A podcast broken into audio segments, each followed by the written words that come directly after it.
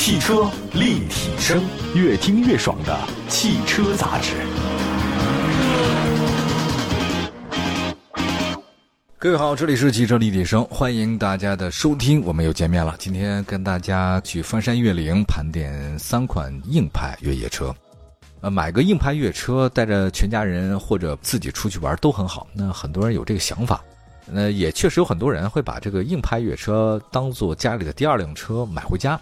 那在这个细分市场里，车还挺多的，比如说坦克三百，这两年特别的火。另外还有北京 BJ 四零，是他们都推新款了。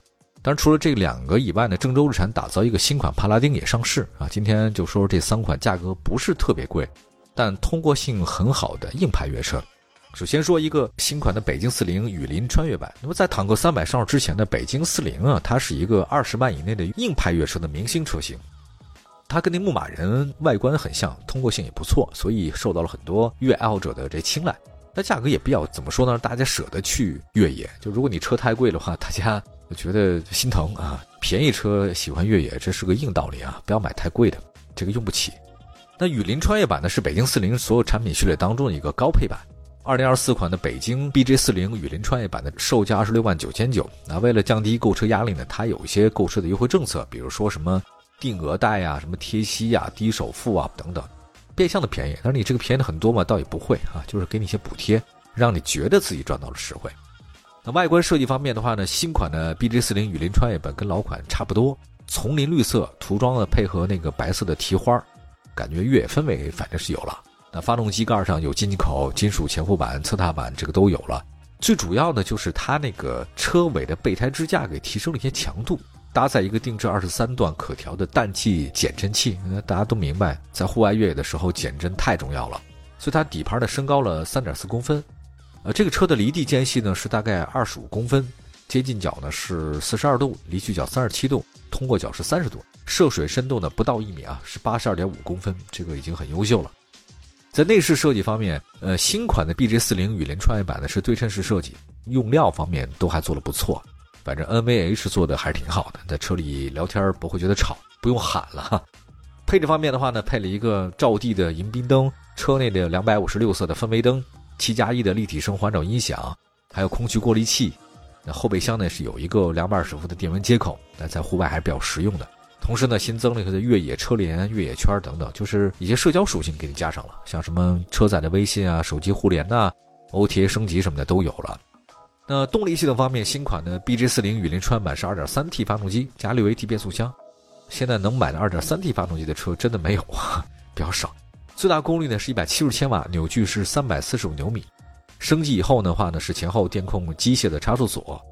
就三把锁吧，呃，反正你脱困应该是没什么太大问题了哈。更换了全新的铝合金的前桥，啊，强度更大，散热性更好。就如果你要长时间去越野的话呢，其实铝合金肯定要更有优势嘛。那轮胎方面呢是配的米其林百六十的全地形轮胎，其他轮胎也行，但米其林比较贵哈。另外再说一个坦克三百吧，坦克品牌的紧凑 SUV，二零二四款的坦克三百一共是三款车型，售价区间十九万九千八到二十二万六千八。它是年度小改款，但是二零二四款的坦克三百挑战者、征服者呢，还是一些配置升级，穿越者也是原来的城市版的升级。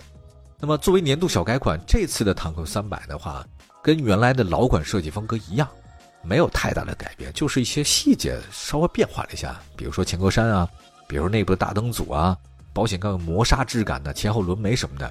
但是不管怎么改，它是粗犷的气质肯定有。你开这个车，你不能描眉画眼，那一定是稍微的硬汉一点嘛。那前脸呢垂直，所以整车的力量感是比较强，不像轿车一样它是弧线，像吉普车一样那种垂直的感觉比较好哈。车身的搭配前后凸起的轮眉，全尺寸的外挂胎，所以视觉效果还是挺酷的。那侧开式的这个尾门和左侧的竖置的门把手，这个也是它标志性的设计。我比较喜欢竖的门把手。在内饰方面的话。其实这次2024款坦克300也没有太大的改变，基本上是硬派越野的风格。直角轮廓线还是挺强，圆形的空调出风口，仪表盘的中控台是12.3英寸的双联屏，增加了很多科技感。空调功能区呢是实体按键。那配置方面，这次的坦克300配备了 50W 的手机无线快充，50瓦的蜗牛喇叭，车辆的远程控制，它现在也是高科技了嘛。车辆定位啊，异常报警啊，方向盘加热等等，这个都是有的。还有动力方面，这次的坦克三百呢搭载 2.0T 涡轮增压发动机加48位的轻混，那你加轻混之后就很省油。发动机最大功率180千瓦，最大扭矩380牛米。那传动方面的话呢，两款低配车是 8AT 的，那高配的穿越者呢是 9AT 的。长城他们说嘛，2.0T 发动机的热效率达到38%了。那底盘结构方面，坦克三百是非承载式车身，前后差速锁还有分时四驱，所以基本满足大家的需求。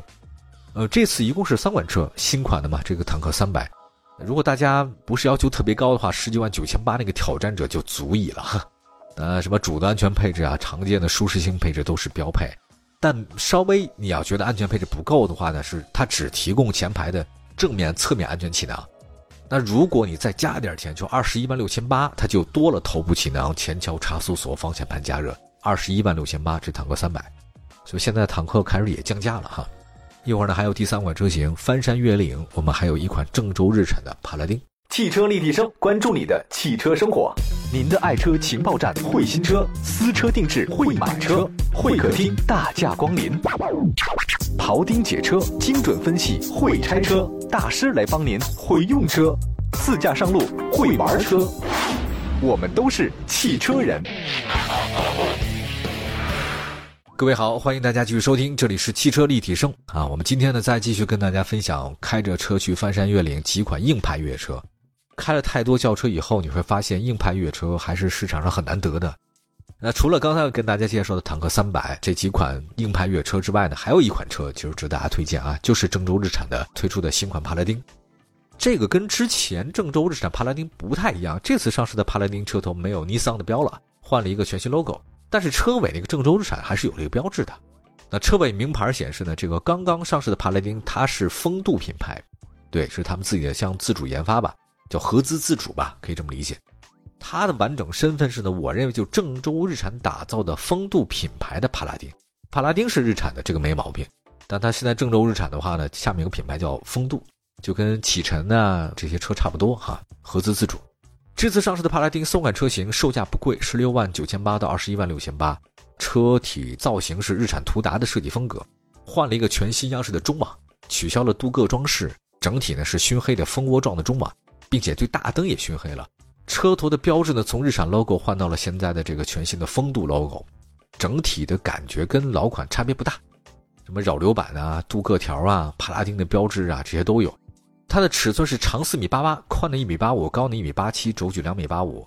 今天说这三款车里，帕拉丁是最大的，它的车辆接近角是三十二度，通过角二十六度，离去角二十七度。当然这个通过角和离去角。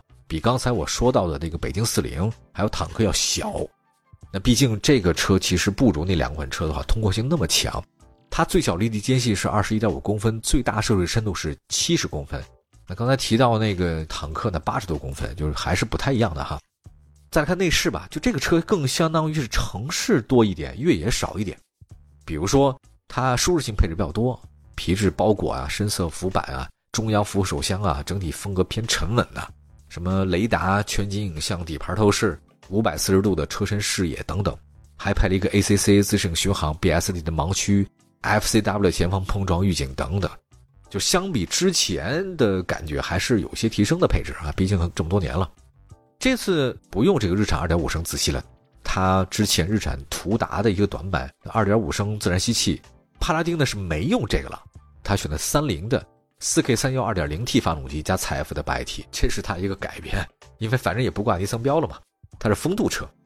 那发动机最大功率一百六十八千瓦，最大扭矩三百六十牛米，WLTC 的工况是百公里油耗九点四五升。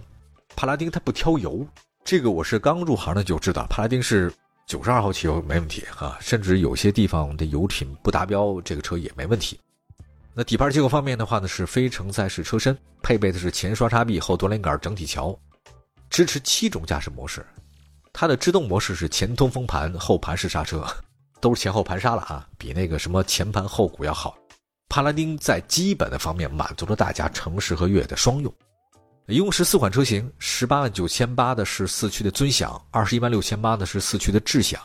四驱智享二十一万六千八比十八万九千八多了像很多气囊，还有车道偏离预警、主动刹车、前桥的差速锁。什么三百六的全景影像、自适应巡航，这个是多了不少。价格贵两万七，但配置水平提升明显。那今天我们介绍的这三款，其实总结来讲，就是价格都不是很贵，二十万左右吧。相比城市 SUV，它的核心竞争力呢，在于通过性更加出色，能够更好的应付这种恶劣路面。但是短板是舒适性一般，而且油耗都不低，百公里你就别打算十个以内。有得就有失，朋友们。好的，感谢大家收听今天的汽车立体声，祝福大家用车生活愉快。我们下期接着聊，拜拜。